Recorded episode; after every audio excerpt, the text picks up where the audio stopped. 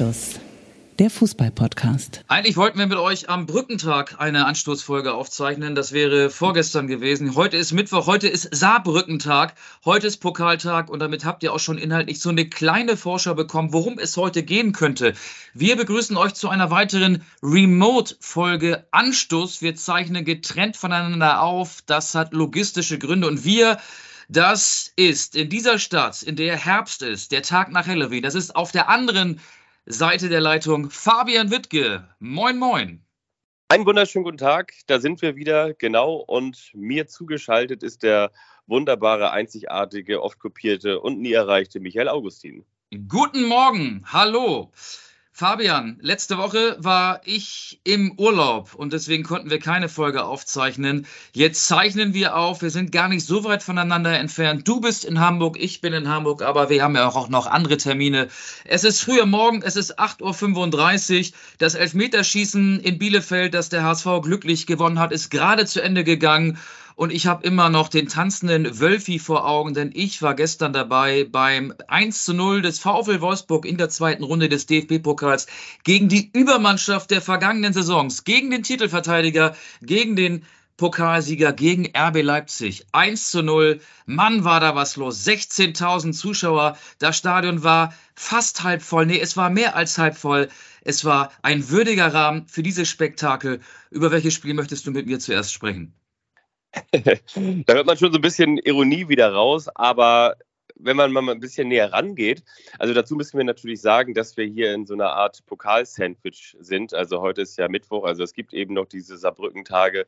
Möglicherweise sind es auch die, die Sabo-Tage. Also man weiß noch nicht ganz genau, ob das Wasser möglicherweise da dann doch noch den Bayern einen Streich spielt und dass das Spiel möglicherweise doch verschoben werden muss. Aber was ich eigentlich sagen wollte, ist, wir können natürlich dann auch nur auf die Hälfte des Pokals eingehen, auf das, was wir schon erlebt haben und blicken möglicherweise auch noch ein bisschen voraus. Am Wochenende gibt es ja das große Topspiel in der Fußball-Bundesliga, Dortmund gegen die Bayern. Was mich aber tatsächlich gestern Abend ein bisschen verwundert hat, dass Nico Kovac mit so einer klassischen zweiten Mannschaft, also mit der B11, gegen die A11, gegen die 6 zu 0 Leipziger, gegen den Titelverteidiger gewinnt. Wie ist das denn zustande gekommen?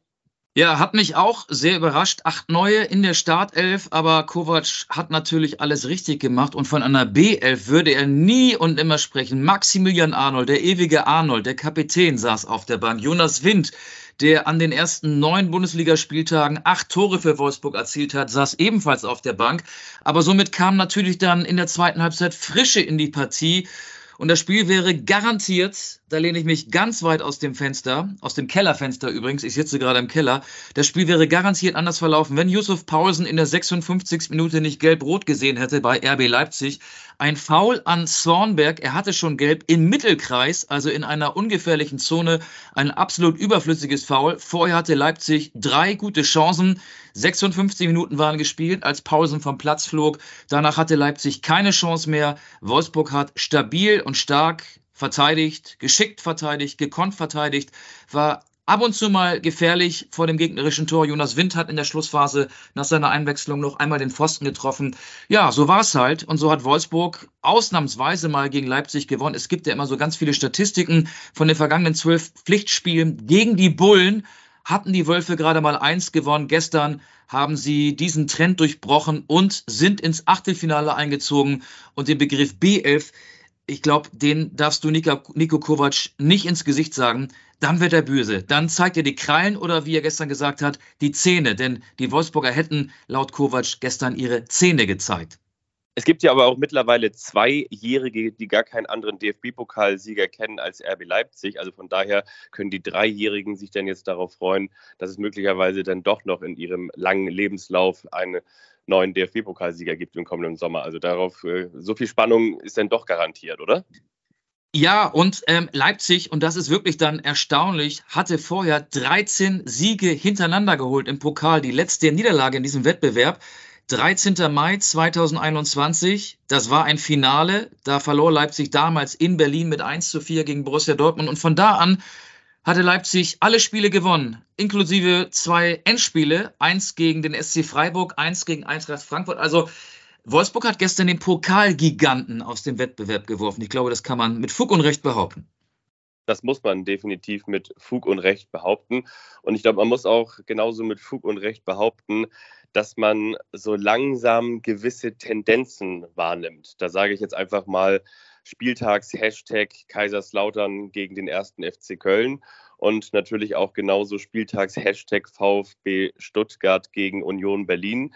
Was ich meine mit den Tendenzen ist, ich finde, man merkt immer dann, dass es so richtig knirscht im Gebälk und dass es dann so langsam auch ernster wird, dass es eine ganz andere Anspannung gibt, wenn Trainer dünnhäutiger auftreten, als man es von ihnen gewohnt ist. Das jetzt mal ein Steffen Baumgart, um jetzt mal in Richtung den ersten FC Köln oder in Richtung des ersten FC Kölns zu schauen, ähm, gerne mal einen Spruch raushaut, ja, aber ich finde, jetzt ist er eben zum zweiten Mal nach äh, empfindlichen Niederlagen, also nach diesem deutlichen 0 zu 6 beim, äh, bei RB Leipzig und natürlich jetzt nach diesem 2 zu 3 beim ersten FC Kaiserslautern im Pokal, ist er dann eben auch sehr, sehr deutlich und sehr, sehr dünnhäutig gewesen, präsentiert sich auch auf den Pressekonferenzen dünnhäutig. Und was mir eben auch auffällt, er rückt so ein bisschen von der Mannschaft ab. Also während er sich eben sonst immer sehr vor seine Mannschaft gestellt hat, stellt er jetzt mittlerweile Teile der Mannschaft oder beziehungsweise die Einstellung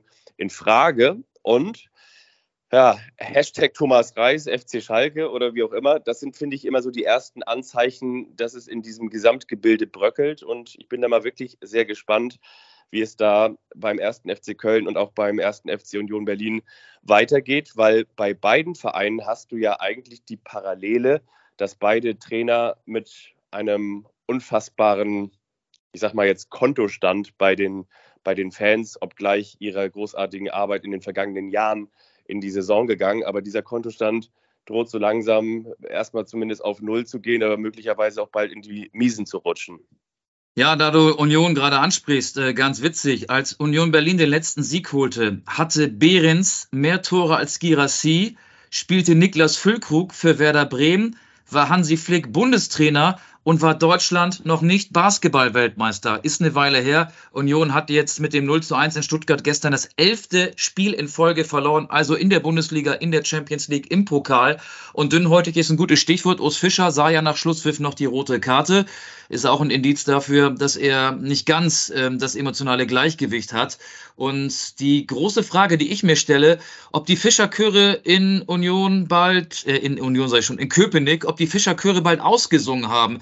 Urs Fischer hat ja noch eine engere Bindung zu Union Berlin als Baumgart zum ersten FC Köln. Also Urs Fischer hat aus einem, ich würde mal sagen, soliden Zweitligisten, vielleicht ambitionierten Zweitligisten innerhalb weniger Jahre einen Champions League Teilnehmer gemacht. Wie siehst du das? Ist der Trainerwechsel die einzige das einzige Mittel, diesen Negativtrend zu durchbrechen? Oder hat Fischer da jetzt noch Kredit und wird noch äh, viele Niederlagen aneinanderreihen können? Was glaubst du, wie geht es da weiter in Berlin?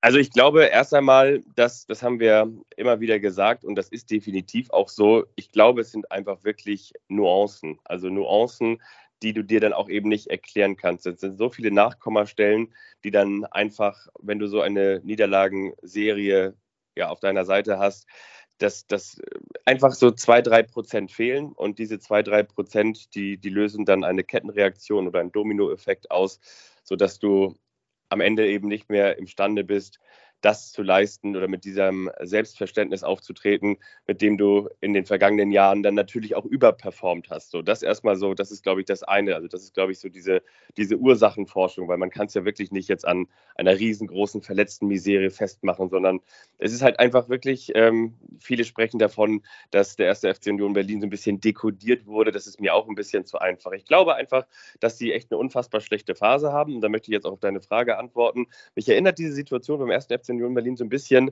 an das letzte Klopp-Jahr. Weißt du, wo ich glaube, Dortmund auf dem letzten 17. Tag, nach äh, 17, 17, Spieltagen, ne? Ja. Genau, 17. nach 17 Spieltagen. Und da haben natürlich auch irgendwie alle gesagt, so sinngemäß, also das kann es ja wohl nicht sein, wir reiben uns hier die Augen, aber trotzdem war natürlich Jürgen Klopp, Jürgen Klopp, äh, zweimal deutscher Meister in Folge geworden, ähm, das das Double geholt und natürlich unfassbar, unfassbare Arbeit da geleistet. Und ich würde es schon ein Stück weit aus Sicht von Union Berlin fast gleichstellen, weil man muss natürlich sagen, Borussia Dortmund ist natürlich ein ganz anderer Verein, kommt ganz woanders her als jetzt die Berliner.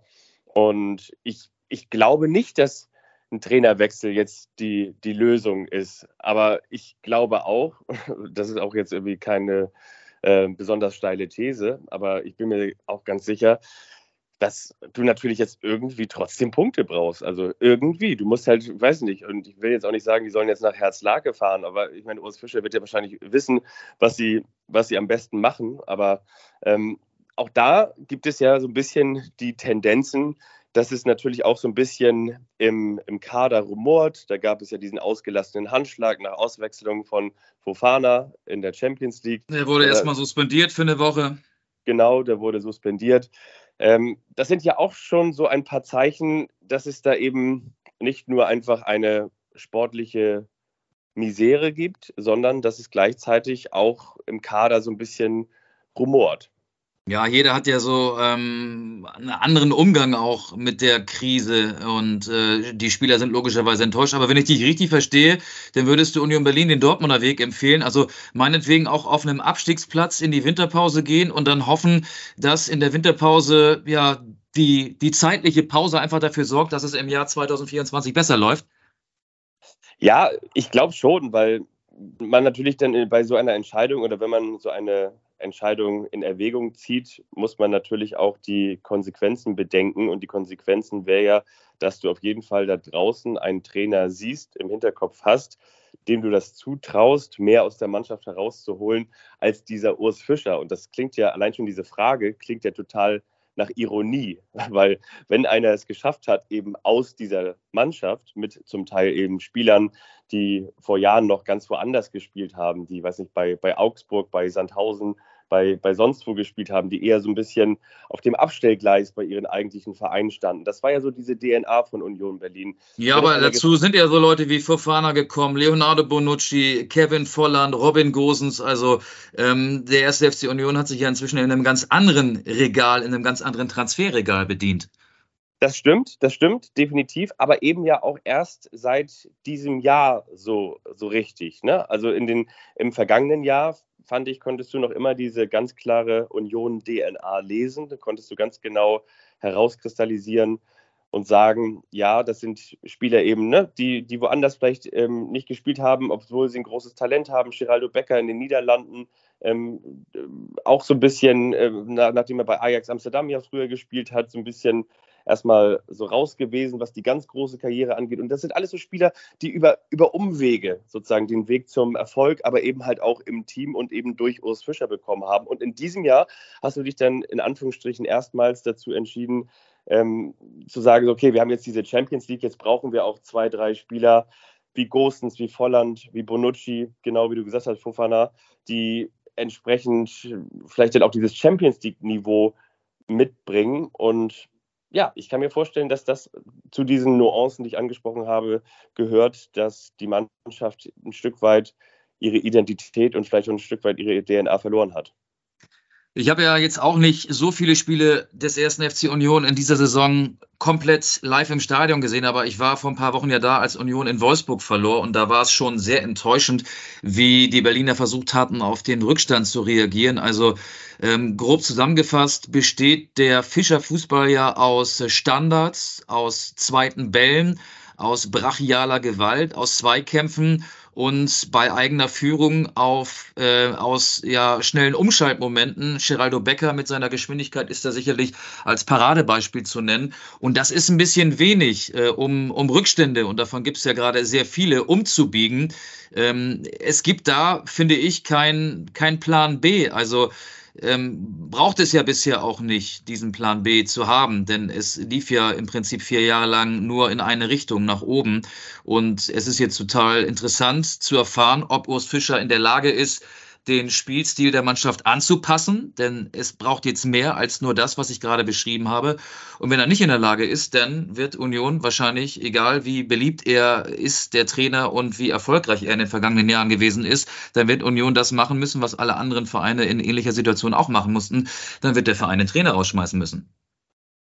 Ja, das denke ich auch. Ich traue ihm das allerdings schon auch noch zu, dass dass er das vielleicht nochmal schafft. Also vielleicht ähm, gehen sie mit ihm dann doch nochmal bis zur nächsten Länderspielpause, die ja auch nicht mehr ganz so weit weg ist, im November, Mitte, Ende November, oder? Ähm, die Länderspielpause ist, äh, ja, ich glaube, um den 20. November herum, ja. wenn ich das richtig sehe. Deutschland spielt erst in Berlin gegen die Türkei und dann ist schon wieder Hello Wien. Dann spielt äh, Deutschland nämlich in Wien gegen Österreich. Hello Wien. Ja, genau. Also bis dahin, ja, mag sein, dass äh, die äh, Gemeinschaft, ich, es ist ja mehr als eine Zweckgemeinschaft, dass, dass es mit dem ersten FC Union und Urs Fischer noch weitergeht. Glaubst du das denn, dass, das, dass die Situation ähnlich ist bei, beim ersten FC Köln oder wie siehst du da die Situation? Ich finde, wie gesagt, äh, es gibt da extreme Parallelen und einen immer dünnhäutiger werdenden Steffen Baumgart. Ja, die Situation ist ähnlich, finde ich schon, auch wenn Köln natürlich ähm, ja von einem anderen Niveau in die Krise gerutscht ist. Also der erste FC Köln hat ja nicht so eine rasante Entwicklung hinter sich wie Union Berlin. Aber ich glaube, man kann es schon vergleichen. Baumgart ist ein Typ, der im Verein äh, perfekt ankommt, im Umfeld perfekt ankommt. Also Baumgart gebührt sich in Rostock, aber in ihm schlummert ja ein Rheinländer, der so perfekt zu diesem Club mit seiner ganzen Strahlkraft passt und mit allem, was den ersten FC Köln ausmacht. Aber auch da scheint es aus Gründen, die sich mir nicht auf Anhieb erklären, gerade nicht zu funktionieren. Deswegen gibt es da schon ja, klar erkennbare Parallelen. Ja, denke ich auch. Also ich bin da wirklich mal gespannt. Ich habe jetzt gerade das, hast du das Programm im Kopf? Ansonsten kann ich es nochmal nachreichen. Ähm, und zwar wollen wir ja auch noch mal ohnehin auf den kommenden Spieltag schauen. Also ja, ich möchte mit dir aber, ich, ich möchte dir noch eine Frage stellen. Du meinst das Programm des ersten FC Köln? Gegen Augsburg, ne? Du, das, das kriegen wir ja schnell raus. Ähm, nee, genau, hab, gegen Augsburg und Union spielt gegen die immer stärker werdenden Frankfurter. Ja, und der erste FC Köln, ähm, der hat jetzt, ähm, wir können das ja gerade mal eben, weil du gerade beim FC warst, hier vortragen, spielt gegen Augsburg am Samstag, dann eine Woche später in Bochum und dann kommen die Bayern.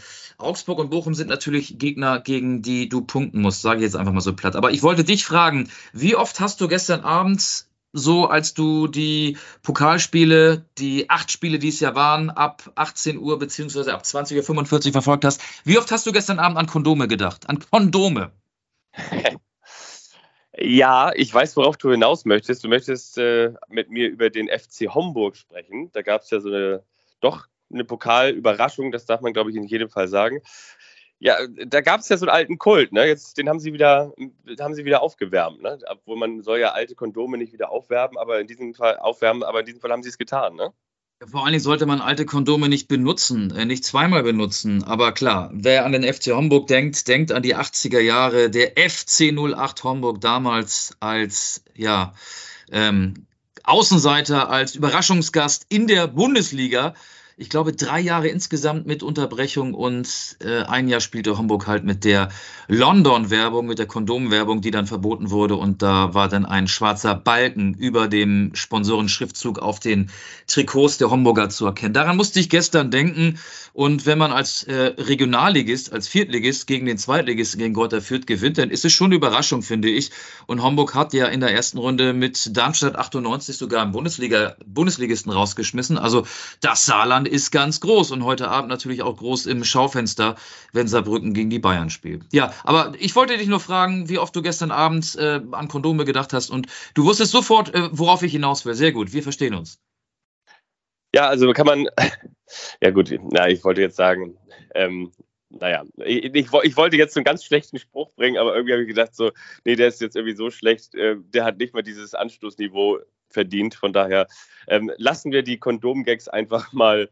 Ähm, äh, lassen wir die Kondomgags jetzt einfach mal liegen und streichen ein anderes Thema über. Ja, welches hättest du gerne? Du hast ja eben schon so ein bisschen geteased. Das Topspiel am Wochenende in der Bundesliga. Wir übergehen jetzt die Mittwochsspiele im DFB-Pokal. Wir zeichnen Mittwochs auf und dann ist es natürlich auch nicht möglich, über die Spiele, die erst am Abend stattfinden, zu sprechen. Also du wolltest mit mir jetzt über das äh, Top-Duell zwischen dem BVB und, äh, den, und dem FC Bayern sprechen, richtig? Dachte ich auf jeden Fall, muss man mal wieder thematisieren. Ich glaube, seit 2000 18 hat Borussia Dortmund in der Fußball-Bundesliga nicht mehr gegen die Bayern gewinnen können, meine ich gelesen zu haben. Und die kommen ja so ein bisschen mit unterschiedlichen Voraussetzungen oder, oder Vorzeichen daher. Ich meine, klar, die Bayern haben in einer Halbzeit acht Tore geschossen, ja, aber eben dann auch über gegen überforderte Darmstädter, die ähm, auch noch in Unterzahl waren. Also die hatten sogar zwei rote Karten ja gesehen, aber die Bayern ja durch Kimmich auch eine, also trotzdem nur in einfacher Unterzahl.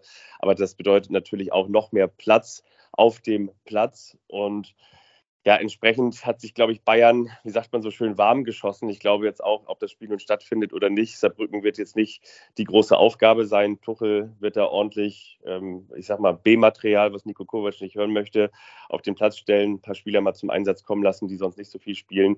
Und dann, wenn alles glatt geht mit der aktuellen Form, nicht nur Harry Kane mit seinem Bundesliga-Rekord, der jetzt zwölf Tore geschossen hat in den ersten neun Spielen. Das gelang in dieser kurzen Spielzeit noch keinem vor ihm, der natürlich trotzdem jetzt auch wirklich so äh, Lewandowski-eske Züge annimmt, im Sinne von, dass er die entscheidenden Tore macht, wie auch in der Champions League gegen Galatasaray, der jetzt im Prinzip genau dieser Spieler ist, den der FC Bayern in der vergangenen Saison nicht hatte. Leroy Sané, der nach wie vor auch überragend drauf ist, vielleicht außer in der Champions League gegen Galatasaray, aber ansonsten ja eine überragende Bundesliga-Saison spielt. Und da muss man sagen, bei all dem, was sich der BVB wiederum so in diesem Jahr auf die Fahnen geschrieben hat, so wir wollen jetzt eher effizient spielen, weniger Hurra-Fußball, dafür ergebnisorientierten Fußball, denke ich trotzdem, oder nicht nur denke ich trotzdem, sondern ist für mich die Favoritenrolle ganz klar verteilt und die geht dann an den FC Bayern, oder? Ja, das Spiel findet in Dortmund statt. Ähm, alles richtig, was du sagst. Sané und Kane überragend drauf. Die beiden funktionieren so gut miteinander als würden sie schon jahrelang in ein und derselben Mannschaft spielen. Ich kann dir ja mal spaßeshalber die letzten Ergebnisse dieses Duells vorlesen und fange an mit dem letzten Duell. Das hat im April dieses Jahres stattgefunden, 1. April 2023. Bayern Dortmund 4 zu 2, davor 2 zu 2, davor 3-1 für die Bayern, 3-2 für die Bayern, 4-2 für die Bayern, 3-2 für die Bayern, 1-0 für die Bayern, 4-0 für die Bayern, 5-0 für die Bayern und dann, wir sind am 10. November 2018, 3 zu 2 für Dortmund. Das ist eine Weile her. Das ist fünf Jahre her. Und ich glaube, dieser Trend wird sich fortsetzen. Die Bayern werden gewinnen, egal ob das Spiel in Dortmund stattfindet oder wo auch immer. Das hätte auch auf einem anderen Planeten stattfinden können. Bayern wird mit dieser Form äh, den BVB schlagen. Der Druck, der momentan auf den FC Bayern ausgeübt wird, kommt nicht von Borussia Dortmund, der kommt von Bayer Leverkusen. Aber das ist wiederum eine ganz andere Geschichte. Ja, das ist tatsächlich eine ganz andere Geschichte. Zu Dortmund gegen die Bayern natürlich auch noch, muss man sagen, da bin ich jetzt mal wirklich gespannt, wie Manuel Neuer performen wird, weil es ist ja davon auszugehen, dass er im Vergleich zum Spiel gegen Darmstadt deutlich mehr aufs Tor bekommen wird und sich möglicherweise auch mal auszeichnen muss. Und ich weiß nicht, ob du zufälligerweise bei Amazon Prime diese Generation Generation Wembley gesehen hast. Das ist so eine FC Bayern München produzierte Dokumentation über diese Generation, die damals die Champions League 2013 gewonnen hat und wie das alles anfing mit Robberie, mit Arjen Robben und Frank Ribéry. Und da hat Bastian Schweinsteiger eben damals, das war ja, wenn man sich das mal so überlegt, auch echt eine, eine verrückte Zeit. Ähm, also zumindest eine verrückte Zeit in der Post-Ära Oliver Kahn. Also, dass das ja im Tor, ich will jetzt nicht sagen, es war natürlich nicht vogelwild, aber es war halt nicht so klar, wie man das sonst von den Bayern gewohnt ist. Da war dann ein Hans-Jörg Butt im Tor, da war dann auch mal ein Louis van Gaal, der gesagt hat, Thomas Kraft ist ein riesengroßes Talent. Der Michael Rensing. ja. Ähm, und, und, das war aber vor 2013, ne? Also ähm, Kraft genau. und Rensing, die standen vor 2013 im Tor. 2013 war Manuel Neuer schon die Nummer 1 beim FC Bayern. Ja, genau, aber das fängt im Prinzip mit den Jahren davor an. Also das fängt auch nochmal damit an, wie sie das, also nicht nur, also das fing eben damit an, als sie dann sich, also wie sie Arjen Robben verpflichtet haben, wie es irgendwie mit Frank Ribéry, Frank Ribéry war, wie David Alaba sich entwickelt hat, wie Thomas Müller von Louis van Gaal eingebaut wurde und natürlich dann eben auch mit dieser Situation auf der Torwartposition, dass Louis van Gaal ähm, sich eigentlich fest in den Kopf gesetzt hatte, dass er Thomas Kraft spielen lassen möchte. Und, und der ja auch ein sehr autoritärer und ein sehr meinungsstarker Trainer war und eine starke Person noch immer ist. Und der natürlich auch sich nicht unbedingt von Uli Hoeneß, der mal über ihn gesagt hat, mit keinem Trainer habe ich mich so viel gefetzt wie mit, mit Louis van Gaal, weil der halt immer nur gesagt hat, also ich bin natürlich derjenige, der hier im, im Tagesgeschäft die Einblicke hat und ich möchte, ähm, dass ich meine Mannschaft sozusagen selber aufstellen darf. Was ich aber eigentlich nur sagen wollte, ist, als dann nun tatsächlich dann gegen Korn Neuer und du kennst die ganzen Geschichten, ähm, Manuel Neuer verpflichtet wurde, jetzt mache ich nämlich gleich auch die, den Bogen wieder zurück, da hat Franck Ribéry nämlich gesagt, also er behauptet, dass zu einer erfolgreichen Saison, zu, zu einer Titelsaison oder zu einer Trippelsaison auch zu 20, 25, vielleicht sogar bis zu 30 Prozent ein herausragender Torhüter eine Rolle spielt. Und deswegen wollte ich nur noch mal sagen, bin ich mal wirklich gespannt, wie in einer Titelsaison, das ist ja das Mindestziel des FC Bayern, dass man deutscher Meister wird, dann in dem ersten Topspiel Manuel Neuer performen wird. Ja, äh, ich finde, man kann noch sich überhaupt kein Urteil über seine Form erlauben. Er ist gegen Darmstadt 98 beim Stand von 0 zu 0 in der ersten Halbzeit einmal so richtig geprüft worden, hat das super gemacht. Ich glaube, da gab es eine Chance für Skarke. Ich habe es nicht mehr genau im Blick, ähm, aber ansonsten war das ja vor allen Dingen in der zweiten Halbzeit eher so eine ähm, ja, Beschäftigungstherapie für ihn. Er musste sich dann äh, möglichst äh, ja, so ein bisschen äh, warm halten und hat äh, ja genüsslich zuschauen können, wie vorne acht Tore Tore auf der Gegenseite gefallen sind. Ansonsten kann man die momentane Leistungsstärke von Neuer noch gar nicht einschätzen. Und deswegen finde ich diese Diskussion, die es da jetzt auch gibt, äh, um Neuer und die Nationalmannschaft, wie schwierig wird es jetzt für Julian Nagelsmann? Muss Marc-André Ter Stegen um seinen Nummer 1 Status jetzt zittern? Äh, finde ich total absurd. Neuer hat ja auch schon gesagt in Bezug auf die Nationalmannschaft, er müsste sich da erstmal hinten anstellen. Also Neuer muss erstmal wieder ein paar Wochen, vielleicht sogar ein paar Monate Spielpraxis kriegen. Und ich habe überhaupt keine Ahnung, wie sehr er unter der langen Pause gelitten hat. Klar ist, ein Halbfinden Neuer würde man nach so langer Ausfallzeit nicht einfach so für einen Sven Ulreich, der ja vorher auch mehr als okay gehalten hatte, ins Tor stellen. Aber solche Spiele wie gegen Dortmund oder äh, Spiele gegen stärkere Gegner, die wird es dann in der Champions League geben, sind natürlich dann ja ein echter Gradmesser und nicht die ähm, nicht solche Auftritte wie zuletzt gegen Darmstadt. Ja, genau, sehe ich ganz genauso. Also ich finde diese Diskussion auch absurd, weil wir uns da auch so ein bisschen, zumindest diejenigen, die diese Diskussion führen, so ein bisschen ja, ja selbst in die Tasche lügen. Ne? Wir fordern oder wir haben immer von, oder die haben immer, jene, die sich beklagt haben, aber da habe ich natürlich auch zugehört. Ich habe auch gesagt, ich fordere so ein bisschen das Leistungsprinzip. Und wenn man nach dem Leistungsprinzip aufstellt, dann muss man natürlich dann auch die Spieler spielen lassen, so wie Julian Nagelsmann das jetzt auch gemacht hat, die er für am formstärksten hält und natürlich auch am geeignetsten hält, langfristig etwas aufzubauen. Und da kann nicht irgendwie Manuel Neuer, der jetzt, weiß ich, über 300 Tage verletzt war, ähm, gegen Darmstadt zurückkommen und alle sagen, ist doch völlig klar, dass Manuel Neuer spielt. Also von daher, ja. ne? Ja, ja, richtig. Und äh, ich finde, wenn man auf Manuel Neuers Karriere, die läuft ja schon sehr, sehr lange auf einem absoluten Top-Niveau, auf einem Weltklasse-Niveau jahrelang zurückblickt, dann denkt man natürlich an seine überragenden Jahre 2014, 2015, 2016. Aber viele äh, vergessen auch das äh, Jahr, das ähm, noch gar nicht so lange her ist, 2022, November, Dezember 22, diese WM in Katar äh, mit ja zwei unglücklichen Spielen von Neuer gegen Japan und gegen Costa Rica, da war er auch nicht mehr Weltklasse. Und danach hat er sich verletzt. Und das sind die letzten, für mich zumindest die letzten Eindrücke, die ich von Manuel Neuer gewonnen habe. Diese Spiele bei der WM, vor allem die nicht so guten Auftritte gegen Japan und gegen Costa Rica. Und ähm, ich gucke da weniger auf den Manuel Neuer, der äh, Jahre davor ein absoluter Weltklasse-Keeper war, sogar der Beste der Welt auf seiner Position war, sondern das sind eher so die bleibenden Eindrücke, die ich bewerte. Und da muss er jetzt erstmal beweisen, dass er nach so langer Ausfallzeit wieder ein besseres Niveau erreicht als im Dezember 22.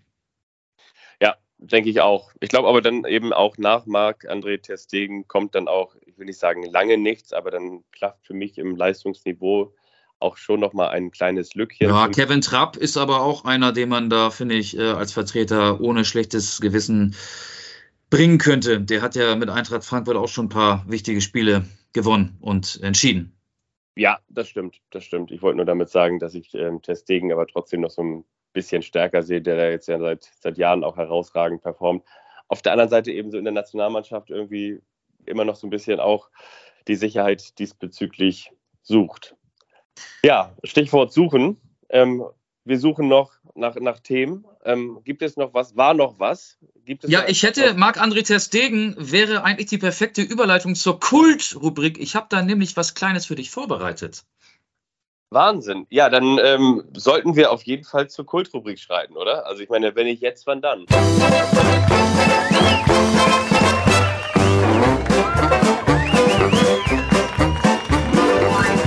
Ist der eine, der überrascht den anderen.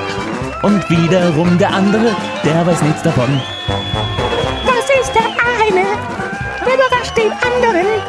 Und wiederum der andere, der weiß nichts davon.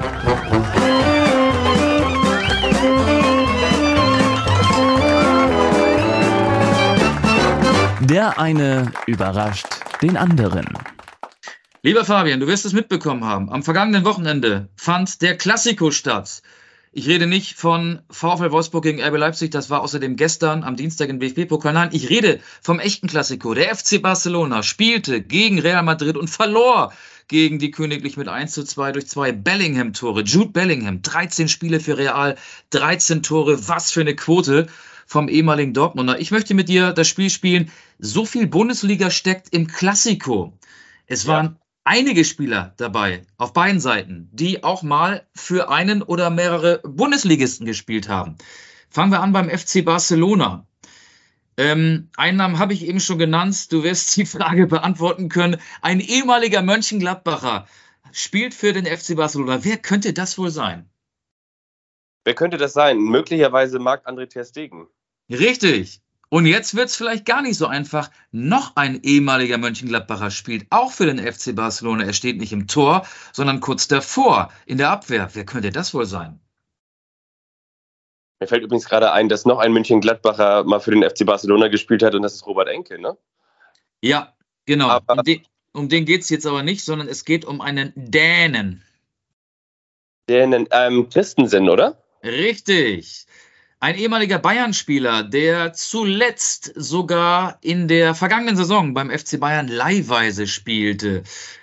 Der spielt auch beim FC Barcelona. Er kam damals von Manchester City zum FC Bayern und jetzt spielt er für Barca. Cancelo. Richtig. Einer, der war mal beim VfB Stuttgart das ist jetzt schwierig. Vielleicht rätst du diesen Namen. Der steht auch beim FC Barcelona unter Vertrag. Der war mal beim VfB Stuttgart. Ich wäre nicht drauf gekommen. Ich kürze das mal ab. Oriol Romeo.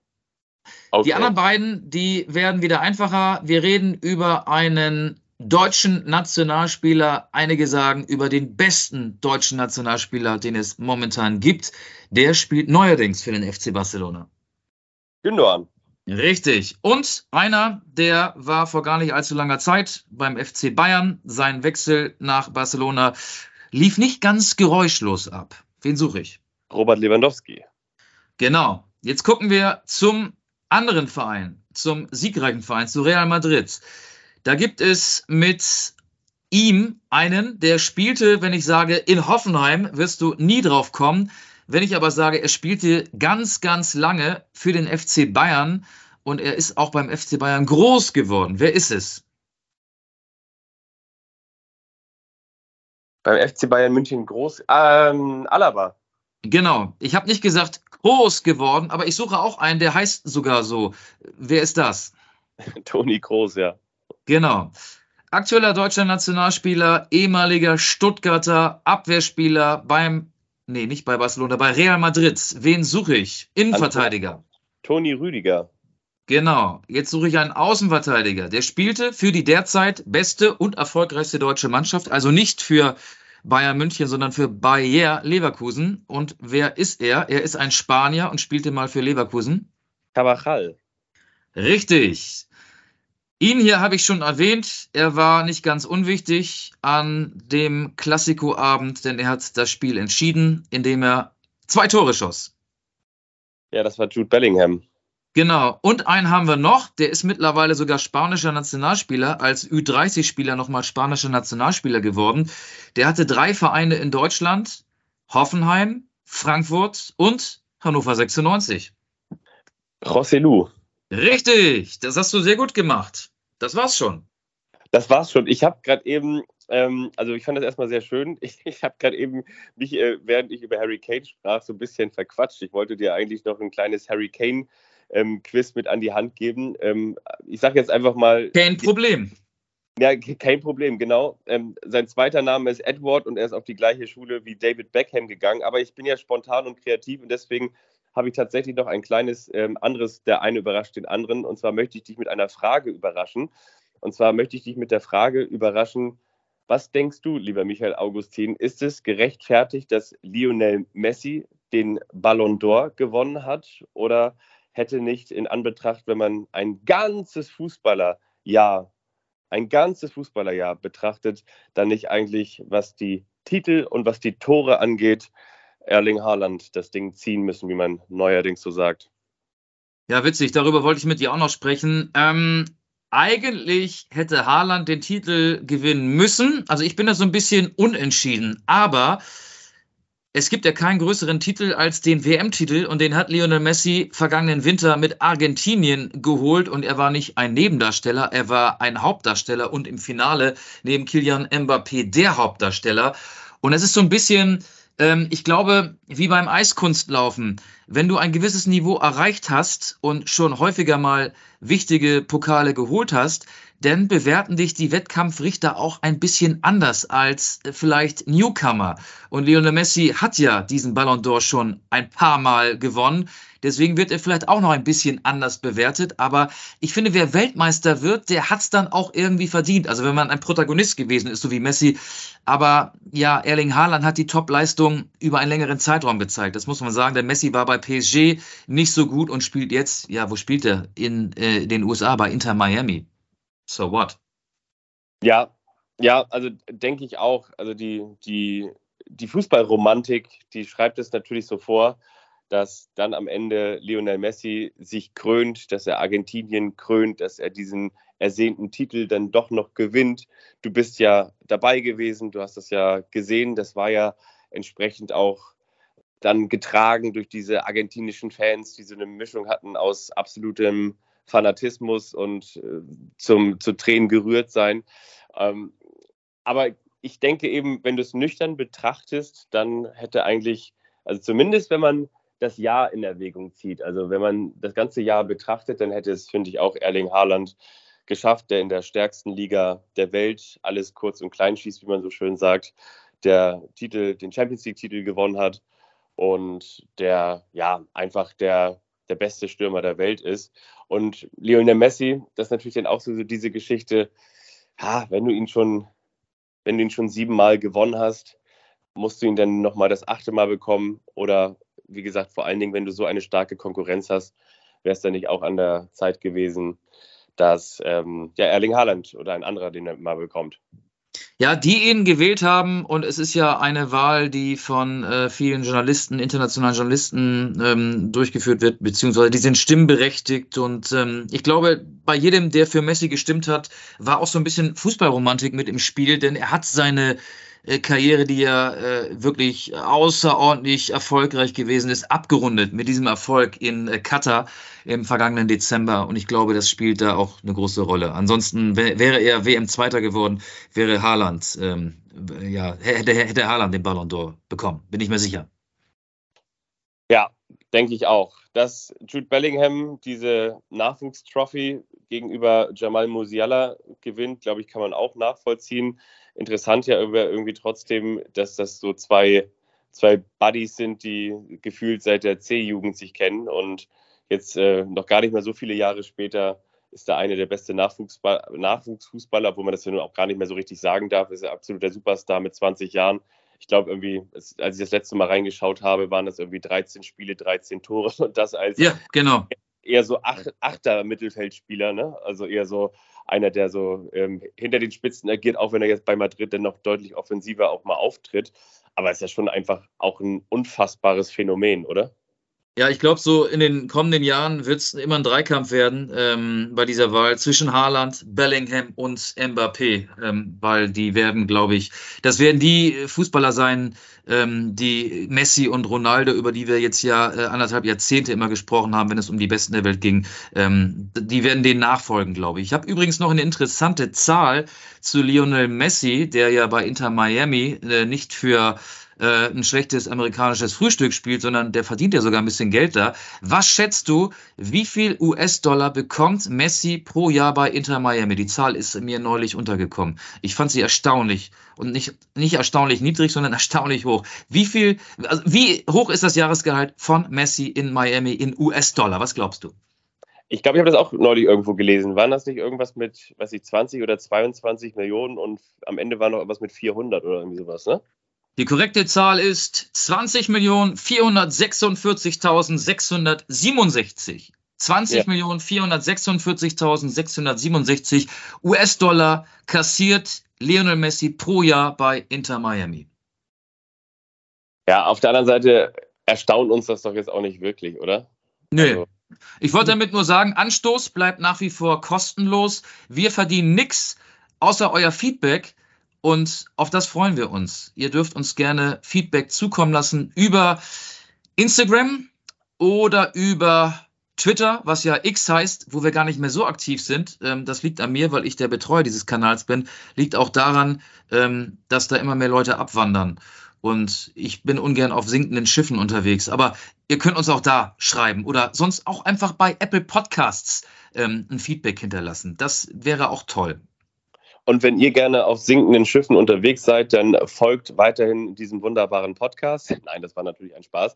Und schaltet auch das nächste Mal wieder ein. Wie gesagt, wir versuchen natürlich die Regelmäßigkeit hochzuhalten, aber hin und wieder sind wir natürlich dann auch äh, privat verhindert oder sind dann halt einfach mal im Urlaub, ohne dass wir das vielleicht wie die ganz großen Podcast-Stars schon über eine Sommerpause oder so ankündigen. Wir wissen, dass ihr auch verständnisvoll diesbezüglich seid. Wir freuen uns über jeden Einzelnen, der einschaltet. Das sind Gott sei Dank auch immer noch eine Menge. Und was wollte ich noch sagen? Nee, ich glaube, das, das war es dann eigentlich auch schon. Ich wollte nur noch sagen, dass ich auch glaube, dass in diesen genannten, die um den Ballon d'Or in der Zukunft kämpfen werden, ich glaube auch Jamal Musiala wird sich da noch entsprechend entwickeln, der ja auch erst 20 ist und natürlich auch, wenn er genauso akribisch weiterarbeitet, auch noch eine riesengroße Karriere vor sich hat, wo ja auch schon der ein oder andere munkelt, dass der vielleicht maximal noch ein Jahr beim FC Bayern spielt und dann eigentlich auch ähm, ja, ins, ins äh, königliche Mittelfeld von Real folgen soll. Ich habe noch einen Außenseiter-Tipp. Davy Selke. Achso, ich dachte Florian. Davy Selke, ist aber nicht ganz ernst gemeint. Und ich habe noch einen Beitrag für unsere Spotify-Playlist, ähm, bezieht sich auf den FC Homburg, sowohl auf die Kondome der 80er Jahre als auch auf den Erfolg gestern im Pokal gegen Fürth. One Moment in Time von Whitney Houston. Jetzt kommst du schon wieder mit den Kondomen, ja. Dann kann ich dir dann auch noch den, den schlechtesten Gag aller Zeiten erzählen. Das ist, ähm, ne, ähm, wie heißt der kleinste Dom der Welt? Das ist der Kondom ja. Da kann nur einer drin stehen. Ähm, Musik, ja, Musik bitte. Ich wünsche mir von Rodriguez Sugarman. Ja, der lebt ja leider nicht mehr, ne? Der ist äh, leider gestorben im August, Rodriguez. Ja, ja. ja. Gut, äh, packe ich gerne drauf. Ganz toller Film, schöne Musik. Und ja, mein Lieber, komm gut durch die neue Woche, die ja gar nicht mehr so neu ist, ist ja schon Mittwoch. Und das gilt auch für die lieben Hörerinnen und Hörer draußen. Also bis bald. Eure Anstoßredaktion verabschiedet sich hiermit und beendet diese Podcast-Folge.